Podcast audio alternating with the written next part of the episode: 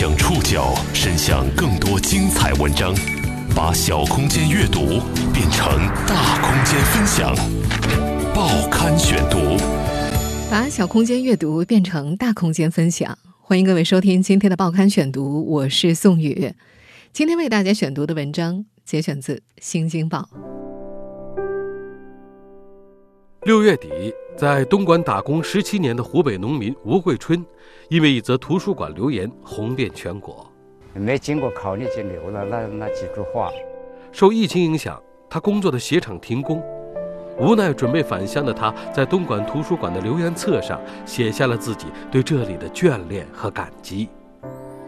留言被发到网上后，引发无数网友热议，吴桂春的生活也就此改变。如果没有这一个留言的话，就买火车票回去。他找到了新工作，被各种采访包围。但这位五十四岁的农民对走红有着清醒的认识。靠网红网，一阵风一过，你你喝西北风也没有那好的肠胃了。报刊选读，今天和您一起认识图书馆留言大叔吴桂春。在东莞打工十七年的湖北农民吴桂春，怎么也没想到，濒临失业、即将无奈回乡的自己，会因为一则图书馆留言而出名。六月二十四号，吴桂春要和东莞图书馆告别。在退读者证的时候，他在留言表上写下了一段话：“我来东莞十七年，其中在图书馆看书有十二年。”书能明理，对人百益无一害为书也。今年疫情让好多产业倒闭，农民工也无事可做了，选择了回乡。想起这些年的生活，最好的地方就是图书馆了。虽万般不舍，然生活所迫，余生永不忘你，东莞图书馆。愿你越办越兴旺。实惠东莞，实惠外来民工。这封一百三十一字的告别信被发到网上后，吴桂春一下子就成了网红。网友评论说：“这段文字朴实无华，有序有意。作为一名农民工，能写出这么精美的留言，胜于一大批文化人。”吴桂春走红后，在当地政府和相关企业的帮助下。这个五十四岁的湖北人继续留在了东莞。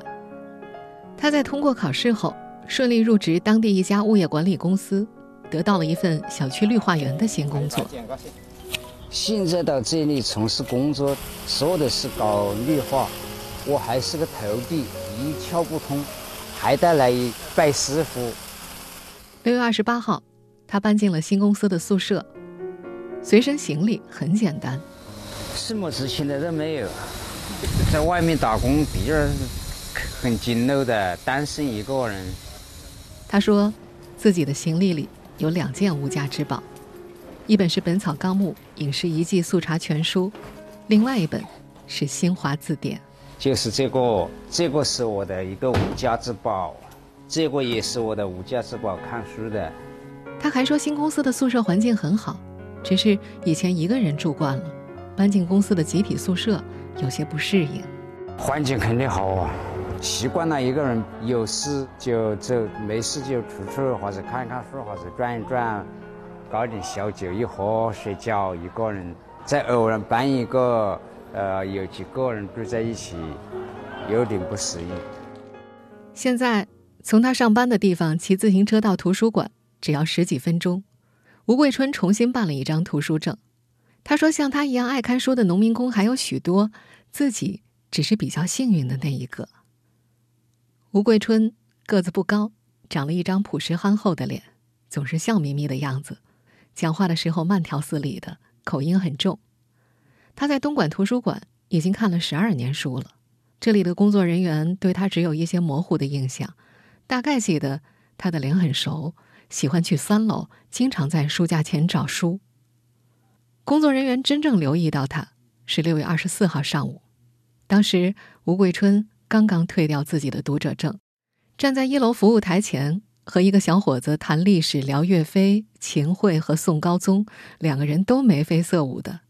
过了一会儿，小伙子问：“你这么喜欢读书，为什么要把读者证退掉呢？”吴桂春说：“在这里看了十几年书了，本来不想退，但现在场关了，找不到工作，准备离开东莞回老家。”听到吴桂春的答案，工作人员有些动容。请他给图书馆写几句，留个纪念。他接过留言表和笔，低头想了几分钟，写了九行话，署名为“湖北农民工吴桂春”，然后便出门骑着一辆共享单车离开了。又要回去啊，不留点，觉得对不起这个图书馆，那也是当时发自心里的一个感受。按原本的计划，在退掉图书证的第二天，吴桂春就准备彻底离开这座生活了十七年的城市了。但接下来发生的一切，让他真切的感慨：原来读书真的能改变命运。报刊选读继续播出：图书馆留言大叔吴桂春。吴桂春的老家在湖北孝感，今年一月，他揣着几千块的积蓄回老家应城市过年。和全国人民一样，疫情耽搁了一切。再回到东莞，已经是小半年后了。他听以前的工友说，受到疫情影响，很多小企业都倒闭了，许多从外地回了东莞的工友也失业了，找不到新工作，只能铺盖一卷儿，再回老家。吴桂春打工的鞋厂是个几十人的小作坊，厂里平时都做出口贸易。如果在往年的话，刚过春天，订单就开始进来了。到了夏天进入旺季，一个月最多能有好几万双的单子。国外疫情爆发后，这个小鞋厂一下就没了生意。鞋厂老板是温州人，他想转行做口罩加工，但做口罩也需要资质，路都被堵死了。吴桂春在心里做好了失业的打算。六月二十四号一早。他回到了东莞的住处，那是一栋逼仄的握手楼，离鞋厂很近，属于他的空间只有六平米，刚够摆下一张上下铺的铁架床。房屋里有一扇透气的小窗户，平时需要和四户人家共用厨房和厕所。住处往西南两公里，就是他最爱去的东莞图书馆。他的日子总是省吃俭用的过着。以前在鞋厂打工，平均一个月下来挣三千五百块，其中两千五百块要给上研究生的儿子留着，再用一百八十块交房租。早上喝粥加馒头，中午吃十块钱一份的盒饭，晚上去菜市场买点菜，回出租屋炒着吃。来东莞十七年，回家过了五次年，买水果的钱加起来不超过二十块。和东莞图书馆告别的第二天。吴桂春收拾好行李，跟房东商量了退租的事儿，却突然有记者找上门。已经毕业的儿子也给他打来电话，说他干了一件了不起的事。几天之内，这个原本默默无闻的农民工上了热搜，许多人找到他，要帮助他采访他。东莞市人社部门也联系上他，主动提出要帮他找工作，希望他留在东莞，留在图书馆。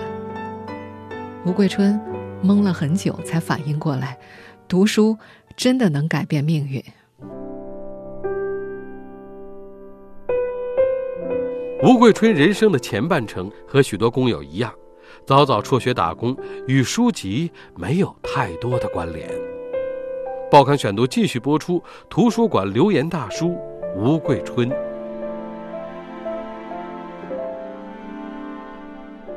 在湖北孝感。吴桂春的人生早早和社会捆绑。别人还在课堂读书时，他就开始在村里种田，后来又去县城摆早点摊，专门做油条和烧饼，风吹日晒的过了两年。亲戚帮他在一家机关单位的食堂找到了一份帮厨的工作，直到娶妻生子，生活才渐渐安稳下来。但没过几年，那家机关单位被改制成公司，大多数人都下了岗。一些有点积蓄的职工就在县城开了个门市部，做做小生意。可吴桂春不但没攒下几个钱，还和妻子离了婚。孩子上学的开销又大，只能去外面找新的出路。零三年来的，国家那个潮流，那个时代的潮流，嗯，零几年都是个打工潮。二零零三年的冬天，三十七岁的吴桂春独自坐十几小时的绿皮火车，从湖北老家摇摇晃晃的到了东莞。之所以会选择东莞，是因为他家在广州和深圳之间有很多工作机会，但竞争又算不上激烈。他先是到了应城人比较集中的桥头镇，想去投奔老乡，但那个镇子上都是些大厂，对员工的要求很高，尤其年龄卡得很死，在那儿超过二十五岁就很难找到工作了。老乡告诉他，南城有很多小作坊，愿意招年纪大一些的工人。当时的东莞南城没有几栋高楼大厦，大片大片的工地正在施工，一间间低矮的厂房交织错落，机器的轰鸣声此起彼伏，夹着不同口音的外来工们日夜穿梭其间。年近不惑的吴桂春在其中一家制鞋厂找到了工作，只是和老板简单的谈了谈薪资，也没有五险一金。他先是负责打杂扫地，后来上了流水线。主要负责鞋面的打磨，鞋子被制成成品之后，再用专门的磨砂布、钉枪等三四种工具，把鞋面上沾着的胶水等清理干净。这份活儿不重，但每天都是机械重复的，也没有固定的上班时间。忙的时候，一天要工作十五六个小时，一个月都没有休息。到了淡季，可能半个月都没活干。吴桂春年纪大了，比不上年轻人，别人一天能够做五百多双。他做上三百多双就到头了，所以他的收入总要比其他人少一些。尽管过得清贫，但吴桂春很喜欢这座城市。这里一年四季都那么温暖，夏天湿热，但过雨云一下就会变得凉爽。冬天来了，也只用穿一层薄薄的毛绒衫。这儿的天总是又高又蓝，云一朵朵的浮着，到处都是遮天蔽日的榕树和香樟。马路边上。还种着椰子、芒果和龙眼，从市区坐上几十分钟的公交车就能看到辽阔的海。他打算一直留下来。吴桂春到东莞的第三年，占地四点五万多平方米的东莞图书馆新馆建了起来。这栋五层建筑是全国第一家无人值守、二十四小时开放的自助图书馆。那时的吴桂春和这座图书馆还没有交集。以前在老家的时候，闲下来，吴桂春就会去河边钓钓鱼，时间很快就能消磨掉。但到了城市里，他不知道去哪儿钓鱼。很多年轻工友的爱好是打牌、炸金花，一晚上输掉成百上千块。吴桂春玩不起，因为有家要养。他开始从地摊上买书来看，他觉得花钱买书无论如何都比花钱赌博要好得多。他什么类型的书都买，大多都是些泛黄的故纸，厚厚一叠儿，布满了笔记和划痕那种，五块或者十块一本。歇下来的时候，就一个人找个地方坐着，捧着书看。他认识的字不多，为了看书，花十块钱买了一本新华字典，碰到生僻字就一个一个对着读。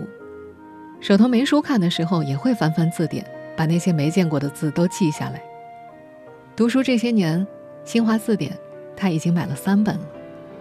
第一本用的太频繁，被翻烂了，侧边脱了线，书页全散开了。换了第二本之后，有一次带着在阳台看，手一抖，不小心掉进了一楼的夹缝里。直到二零零八年，吴桂春才听说东莞图书馆，他和这座图书馆十二年的缘分就此开始。这里渐渐成为他除工厂住处外落脚最多的地方。报刊选读继续播出图书馆留言大叔吴桂春。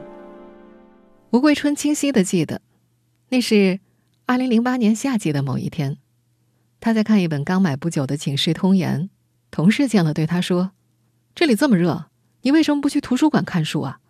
那里看书、借书都免费，不用花钱买，还可以吹空调。”吴桂春不相信会有这样的好地方。他记得以前老家有书屋，想把书带回家看，都是要给钱的，租一天得几毛钱或者是一块钱。过了几天，抱着试一试的态度，他第一次踏进了东莞图书馆的大门。他从来没有见到过这么多的书，每一层楼都摆着好多排白色书架，各种类型的书码在上面，密密麻麻的。渐渐的，图书馆成了吴桂春除了工厂住处外落脚最多的地方。他很少把书借回家看，家里环境不好，看书还要开灯，浪费电，所以只要一有空，他就会往图书馆跑。他总会起得很早，吃完早餐就赶到图书馆。找好书之后，再去图书馆北面找个座位，因为那里窗户明亮，光线好。他看书很慢，往往在图书馆一坐就是一整天，到了饭点也舍不得离开。每一本书他都会看上好几遍。他说自己脑筋笨，记不住，水平也不高，不多看几遍就会忘记书里的内容。他掰着指头数着，《东周列国志》他读了三遍。像这一本书我。那么难，我都看了三遍。东周列国这个书好看，看一遍根本上就不懂。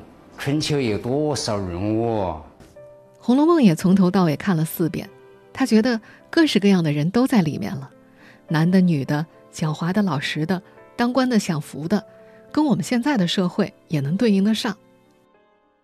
长年累月下来，吴桂春培养起了自己的阅读兴趣，他喜欢看历史类书籍。从古至今的中国通史基本上已经被他翻了个遍。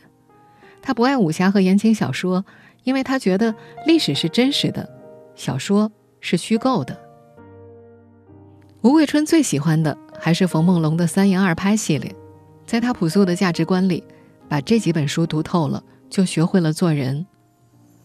对《三言二拍》里的掌故，吴桂春信手拈来，连顺序都记得一清二楚。他记得《警世通言》里第三个故事是王安石三难苏学士，讲年轻气盛的苏东坡被王安石教训了三次的故事。他说：“这个故事告诉我们，做人要低调谦逊。”这种态度被他带到了生活中。去年，吴桂春看到了流浪大师沈巍的新闻，那也是一个读过许多书的底层人物成了网红，经历日复一日的被围观后，流浪大师签了公司。四处走穴，吴桂春不认同沈巍的选择。他说：“看了这么多年书，还是个糊涂虫。他不应该主动往风口浪尖走。”对自己的走红，吴桂春的认知是，就是这两三天的事儿。记者来采访，他坐下来耐心的回答问题，但是拒绝让记者扛着摄像机跟他去食堂。他不希望高调行事。成为其他工友关注的焦点，更不想让别人觉得自己只是多看了两本书就不一样了。他形容自己变成网红，就像是把一身黄袍给农民穿，穿了两天黄袍一脱还是农民。他说：“如果自己把心放在黄袍上，摆出高高在上的姿态就完了。无论如何，自己始终还是一个农民。他能够平静地接受这个事实。”他还说：“网红只是一阵风，不劳动。”要喝西北风，最基本的我就是要自己劳动。靠网红，网一阵风一过，你你喝西北风也没有那好的肠胃了。这个风一过后又是平静了，还是平常人。这位对走红有清醒认识的湖北农民留在了东莞，有了新的工作。成为网红后，有很多机会摆在了他面前，他有些接受了。有些拒绝了，他还是原来那个他。报刊选读继续播出。图书馆留言大叔吴桂春。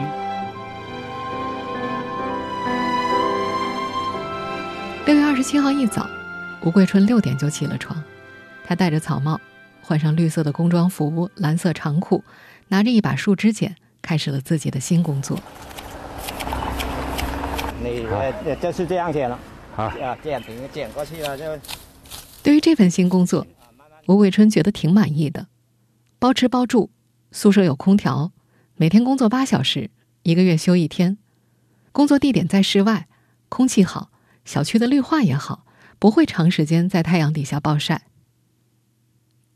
走红之后，有所中学的校长向吴桂春抛来橄榄枝，希望他去学校当图书管理员。吴桂春挺想去的。到了图书馆就能更好的看书了，而且一个小学文化的人到高中的图书馆工作，也许能够激励更多人读书。但是他转过头来想，自己的新工作刚定下来，就跑到另一个地方，会不会影响不太好？自己能力有限，能否胜任管理员的工作？他心里没底，打算暂时回绝校长。很多类似的机会摆在了吴桂春面前。新公司的领导说，想在小区设一个图书室，购置一批新书，再呼吁居民捐些旧书，让吴桂春来管理图书室，带动更多员工一起看书。东莞图书馆的工作人员也联系他，说想给他办一张特殊的图书证，在他不方便去图书馆、有特殊需求的时候，可以给他送书或者提供相应的服务。以前的吴桂春想。读书能让人增长见识、丰富阅历，但不可能直接给现实生活带来转机。这次走红后，他把自己的经历告诉儿子，儿子告诉他：“你做了一件善事。”他也跟我发微信说：“你还是算做了已经善事，这一个事也影响了，会让市政府啊，或者让国家会带动更多的失业人员从别个行业带他们就业。”他说：“我做了这个善事。”儿子还说，也会有更多的农民工愿意走进图书馆。东莞图书馆读者服务中心副主任杨小伟记得，他从2002年工作以来，就常常能在图书馆见到农民工。有的读者以前是自己来看，在东莞安家落户后，又带着自己的孩子来看。东莞这座人口超千万的城市，有九百多万外来人口，他们大多来自广西、湖南、湖北，在工地的脚手架。或者是工厂的流水线上谋生。过去十来年，东莞图书馆的留言簿上记载着许多和吴桂春类似的故事。新科词典厂的员工刘建明从小喜欢读书，因为家里穷，只能辍学南下打工。工作之余，他翻遍了厂区图书室里的几百本书。后来，图书馆开始安排图书流动车定期开进厂区。刘建明想，这真是一个天大的好消息。他生怕自己错过，总会提前用红笔在日历上把流动车进场的日期给勾出来。有一回，他在预约本上写下自己想看自考教材《管理学概论》，没过多久，流动车的架子上就多出了这本书。他好高兴，这本书在书店都买不到，东莞图书馆却给他送上门了。外来务工者小峰常和同事们一块儿来，他们喜欢去四楼的阅览室，还喜欢看一楼的展览。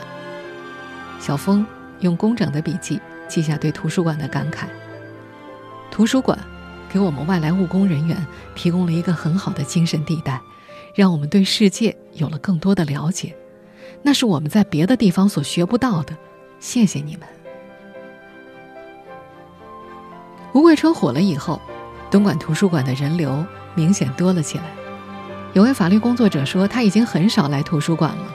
但在看到吴桂春的新闻之后，觉得这种品格很让人触动。他的工作很辛苦，也能坚持看书。自己的工作环境比他舒适，更应该多看点书。在和前去采访的记者说这段话的时候，离这位法律工作者不远处的中庭，几幅提倡阅读的条形海报从天花板垂下来。最中间的那幅，红底白字，正是。吴桂春那段一百三十一字留言结尾的几个字：“知识会东莞。”东莞图书馆因为吴桂春变得更热闹了，但这几天除去新办图书证，吴桂春却再也没去过。他说：“一去就能被认出来，人围过来没法好好看书。图书馆我都不敢去。”你去的话，人家一看到这个身份，整个图书馆一包把你围到的话，你怎么办？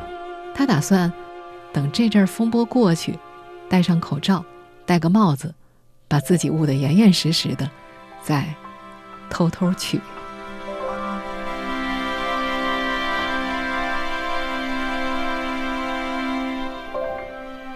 听众朋友，以上您收听的是《报刊选读》，图书馆留言大叔。吴桂春，我是宋宇，感谢各位的收听。今天节目内容节选自《新京报》，收听节目复播，您可以关注《报刊选读》的微信公众号“宋宇的报刊选读”。我们下期节目时间再见。